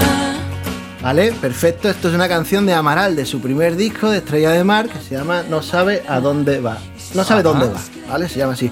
Recuerdo cuando escuché esta canción por primera vez que me gustó muchísimo. Dije, hostia, qué guay, que tiene un ritmo así como un poco country, tiene un, un riff eh, muy, muy limpio, muy cerradito, muy bonito. Y es que no hace falta más, es una letra sin pretensiones de una chica que vive en un pueblo, que está amargada y que coge una maleta y se va a la gran ciudad, pues dejándolo todo atrás, ¿no? Basta, basta. Ya está, no hay que hacer, no, no hay que grandes alardes, no, no tiene una lírica alucinante. Ya está a punto. Una canción bonita y bien. Y bravo por Amaral, joder. Además yo lo he visto en directo y me gustó mucho. Genial. Bravo, Amaral. Sí, eso es un disco. Ahora, pero esto- me encanta ese disco. Este, esto no tiene chicha ninguna. Esto no tiene chicha ninguna. Y lo que, lo que de verdad no, nos gusta es ver cuál es la canción mala, ¿cierto? Sí, sí, sí. Sí. Mala, mala. Bien, bien, bien, bien, bien, bien. La canción mala. Es que en este caso me ha sido muy difícil, muy difícil quedarme solo con una canción de este señor, ¿vale? Eh, A ver. es que mm, es un hombre que lo hace tan mal que le da la vuelta y está guay.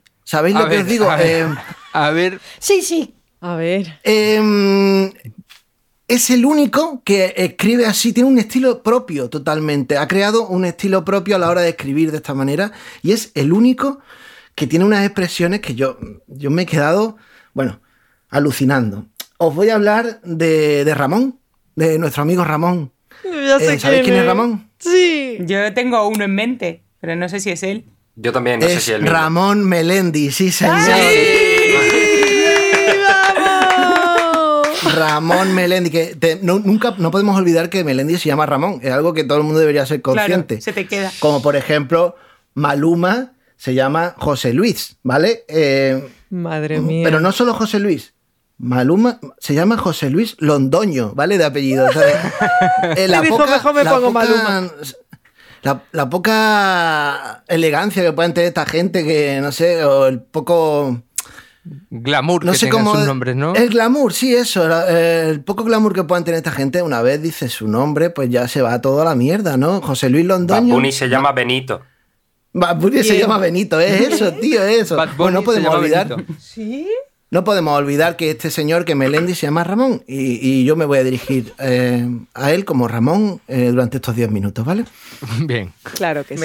Bueno, yo, como he dicho, no, no me puedo quedar una sola canción de Ramón. Y vamos a pasar algunos de sus éxitos, dejándonos cosas en el tintero, porque solo tenemos 10 minutos. Su primer disco, ¿alguien recuerda cómo se llama el primer disco de Ramón?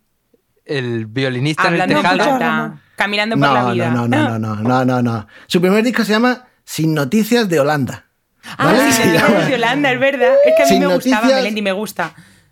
Vale, bien, pues te lo vas a pasar muy bien eh, en este, en. Prepárate. Sin noticias de Holanda. Yo aquí tengo, en mi apunte tengo puesto un montón de signos de interrogación. Es decir, ¿esto qué coño es? Vamos. Va, Su primer disco se llama así. Bueno, este primer disco había cosas mm, que daban mucha vergüenza ajena, pero no, me, no las he podido meter todas. Entonces, la- ya la portada parece una especie de Bob Marley blanco.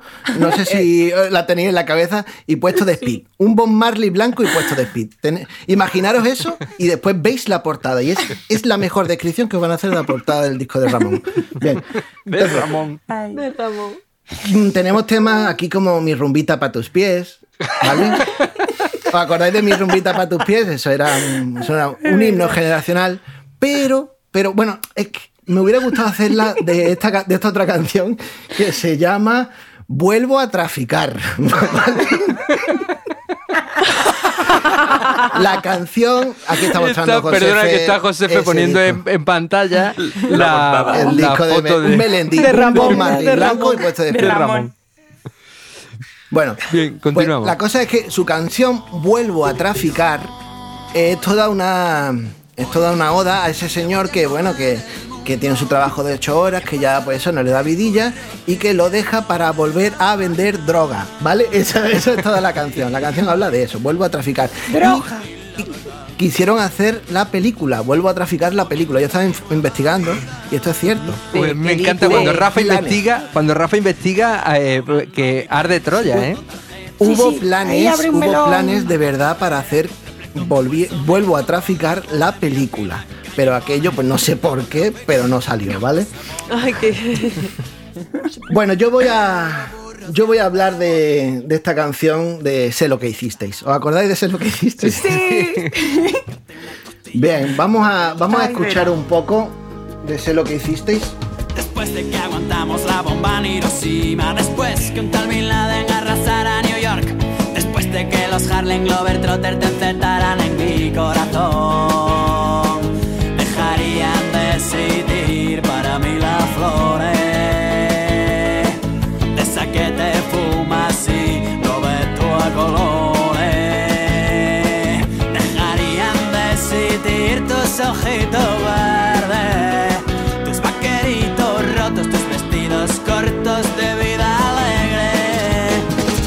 Sin arco, sin gays, aquella foto de aquel narco. Yo quería llegar a, a- a esto. Bien, tengo la letra aquí y todo me da vergüenza, todo. Pero hay unas partes, la de después de que los Harlem Globetrotters te insertaran en mi corazón.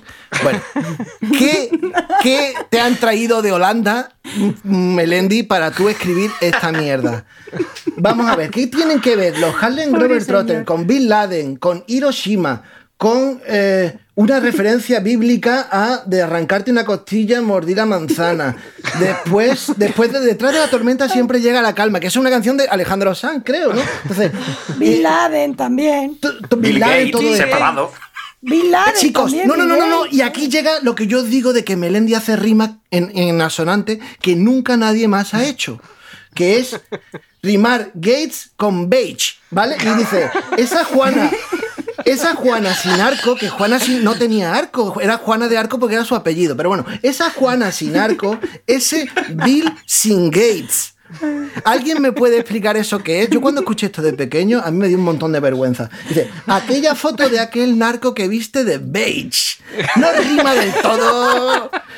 No rima del todo, rima en, en asonante, en la I. No, gay, sí, bueno, es que gay se pronuncia. Bueno, sí, venga, va. Venga, te la compro.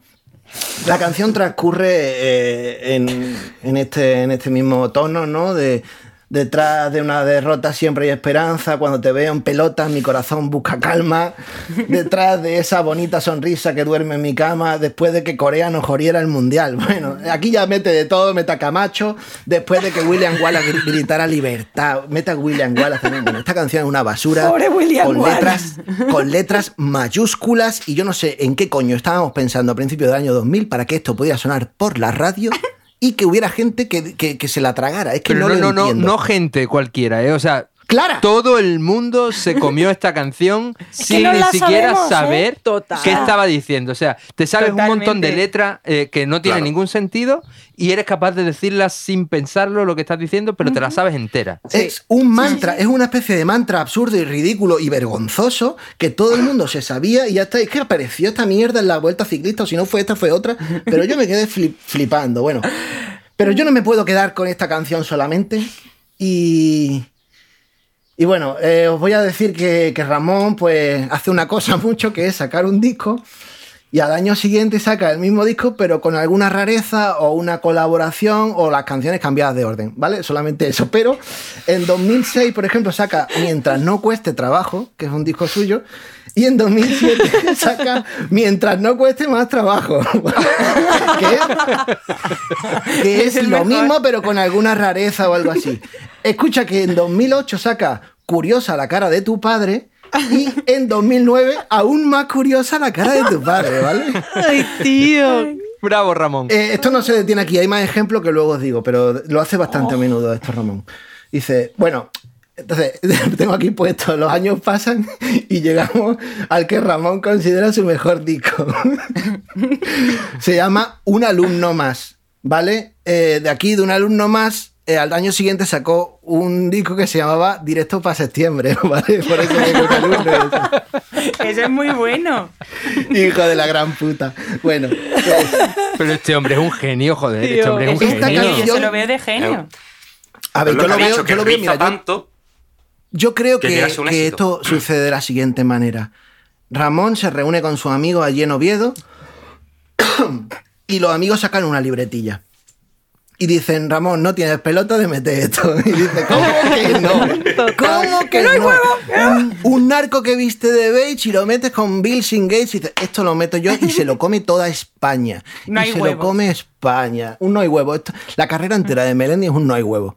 Bueno, esta, de este disco, de su disco más personal, un alumno más, me, me he decidido por una canción que se llama Tú de Elvis y yo de Marilyn, ¿vale? Eh, por favor, eh, dame un segundo que la busque y, y ahora os explico, ¿vale? Vale, la tengo.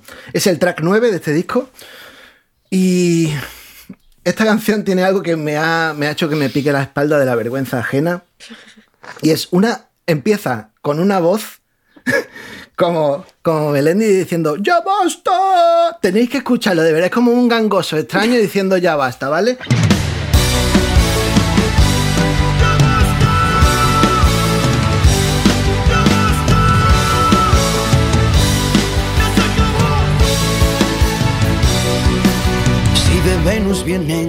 Mujeres y los hombres venimos de Marte, le daría una patada al planeta que nos separa para llevarte a bailar juntos bajo la luna. Vale, paramos, paramos aquí. Eh, no sé si habéis podido escuchar a través de esto los ya bastas, pero en cuanto lo escuchéis en casa, me vais a escribir al WhatsApp para decir, ¿esto qué es? ¡Ya basta! ¡Ya Pero está modulado, ¿no? Se escucha, ¿no? Por el Sí, fondo, sí, se ¿no? escucha por Se detrás escucha como, un tono muy gangoso, pero eh, ya de por sí Melendi tiene un- una especie de malformación en la, en la garganta, ¿no? Que, que el pobre hombre pues, ya no puedo- eh, hace esas cosas. Pero, pero aquí, aquí Yo la, te- la- la- la intensifica y dice, ¡Ya basta! Es brutal, brutal. La vergüenza que da esta canción y después dice que se van a ir a Las Vegas a casarse tú de Elvis y yo de Marilyn. Y aquí hace como un guiño gracioso, ¿no? De, de me cago en tu puta vida. En fin. Pero Elena- esta Elena- canción es igual que otra, ¿no? Conocida. No tiene el mismo ritmo de na na na na na na na na na na na na na na na na na. No es igual que otra. no Perdona, ¿Acaso, otra. ¿Acaso lo dudas? Perdona, Elena quiere, quiere decir algo que lleva Ah, con Sí, la yo que- rato. quería, quería intervenir. Es una cosa sencilla, ¿eh? y esto eh, lo digo totalmente en serio. Yo muchas veces he discutido este tema y no entiendo por qué. A ver, ¿alguien me puede explicar, Rafa, tú que además eres músico, eres cantante, por qué narices los cantantes tienen una voz diferente cuando cantan que cuando hablan? O sea, Yo te ¿por lo qué. Ramón en este caso puede hablar como una persona normal y cuando canta, ah, canta así como si le tuvieran, ¿sabes? Como con esos cortecitos. ¿Por qué hace eso? O sea, en- pero en serio, ¿eh? Yo lo, lo estoy preguntando desde. de- pero es que Puede le haber pasa a dos- Leiva, dos- dos le pasa a este. ¿Qué ocurre? Puede haber dos razones. Una, porque el día que fue a, hacer, a cantar por primera vez estaba muy inseguro y le salió eso y ya no podía echarse atrás. ya- ¿Vale? Yo de- voto y de- por esa. o- es como cuando el capítulo de Friends de Ross que habla con el acento inglés, ese extraño. Pues esto es lo mismo, ¿vale? O también puede venir porque esté copiando a alguien eh, directamente a, a alguien, a algún cantante que le guste. Ya está. Vale, vale. Ok, gracias, gracias, Rafa. O sea, yo tengo mi. eh, ojalá esto nunca lo escuche Melendi y Ramón, porque me daría, eh, o sea, me daría mucha penita que eh, le, el- le hundamos la carrera a esta persona. Bueno, pero, Sí, claro. No, no creo, si te- Sí, sí. no creo que tengamos ese poder, pero venga, adelante. Bueno, pero le tocaríamos un poquito su alma. Eh, pero yo creo que él eh, un buen día escuchó un disco de Ricardo Arjona y desde ese momento canta como él, quiere cantar como él. Sí, Puede ser. Tú lo has dicho, quiere cantar teoría como él. aprobada. Sí. es que Bueno, es verdad. vale. Eh, Ok. Yo me voy a quedar con un trabajo anterior a este que hemos escuchado, que es del 2012, que se llama Lágrimas desordenadas. Y hacer un paréntesis aquí en su canción eh, Cheque al Portamur, ¿vale? Eh, tiene una canción en este, que... Este disco tiene una canción que se llama Cheque al Portamur. Aquí esto ya fue, los colegas ya se pusieron barrocos, ¿no? Eh, aquí con la libretilla dice, no tiene huevo de poner una canción que se llame Cheque al Portamur. Dice que no, ya verás. Cheque Y una voz dentro de él decía, ya basta, ya basta, pero no lo escuché. Bueno, eh, podría haber sacado después un disco que se llamara Más lágrimas desordenadas, que me hubiera encantado, pero no, no lo sacó. No, eh, pero yo se lo propongo desde aquí. Tiene que sacar él un disco que se llame Más lágrimas desordenadas, en el cual introduzca una nueva canción de la que yo le voy a dar el título, ¿vale? Que es para cuando, no sé, Pero tienes que Eh, empezar, esta tienes que empezar diciéndole, Rafa, tienes que empezar diciéndole, eh, no hay huevos, Melendi. Exacto. No hay- Melendi, no hay. Exacto. Ramón, no hay cojones de que le pongas, saques un disco que se llame Más lágrimas desordenadas. Y, eh, a ver, eh, esta canción de Checa el Portamor, pues habla de una chica que se ha portado muy mal con Ramón, porque ella solo quiere dinero, porque ella solo quiere lujo y, y se preocupa de cosas muy superficiales, y Ramón no es así y tal. Pero si eso le ha hecho daño, daño a Ramón en su corazoncito, ¿vale? Porque él lo tiene, eh, que hubiera una pastilla que tomándotela, pues se te curara ese, esa desazón.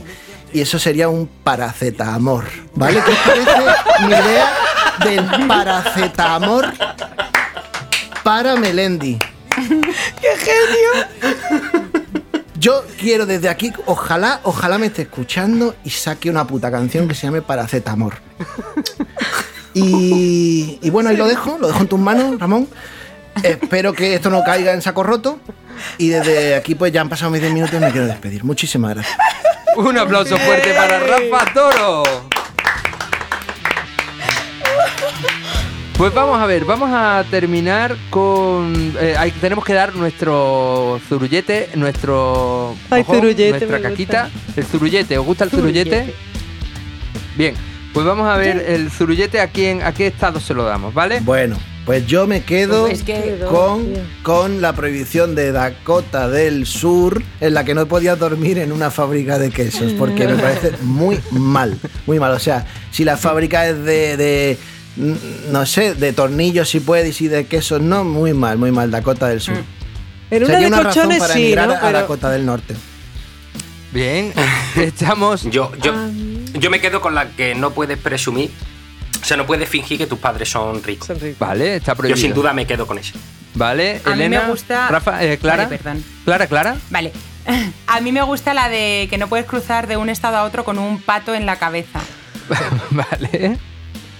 Elena. Yo, por supuesto, me voy a quedar con la de que no puedes comer cacahuete andando hacia atrás si hay un concierto. Esa es muy buena. también muy buena. Tengo que defenderlos. Vale, Isa. Es que a mí me gustaba mucho la de Elena, estaba entre esa y la del duelo de pistolas de agua. Muy bien, creo que tenemos un poquito de. Tenemos un poco. Disparidad. No hay quórum, no hay quórum. Eh, no, hay, no, eh, no puedo desempatar porque eh, yo a mí la que me gusta es la que no se puede despertar a un oso para hacerle una foto. Entonces tenemos un problema. Que son todas buenas, ¿eh? Tenemos un Bueno, el problema. público. Eh, ¿Qué os parece si votáis, os hacemos una, Eso. os Venga. hacemos una, una eh, publicación en Instagram y nos decís a ver qué os parece eso. Mira, Eh, desde aquí me voy a arriesgar. Si alguien ha llegado hasta aquí, le doy 10.000 euros. Así de Si alguien ha llegado a escuchar esto, le doy 10.000 pavos. Rafa, no es por nada, ¿eh? Pero mi padre sí que lo escucha. Así que vete preparando el dinero. Vete preparándolo, sí. Sí, Bueno. sí, ya veréis. Eh, muchísimas gracias por haber llegado hasta aquí. Eh, danos un, regálanos un like, que no te cuesta nada y a nosotros eh, nos pone muy, muy, muy contentos. Eh, gracias, gracias una vez más. Esperamos que pases un mes de mayo fantástico, que te puedas escuchar este podcast, pues si puedes del tirón, enhorabuena, y si no, pues te lo escuchas en varias veces. Gracias a Josefe, gracias a Elena, gracias Clara, gracias Rafa, gracias Isa. Ha sido maravilloso y esto ha sido Cagando Gloria.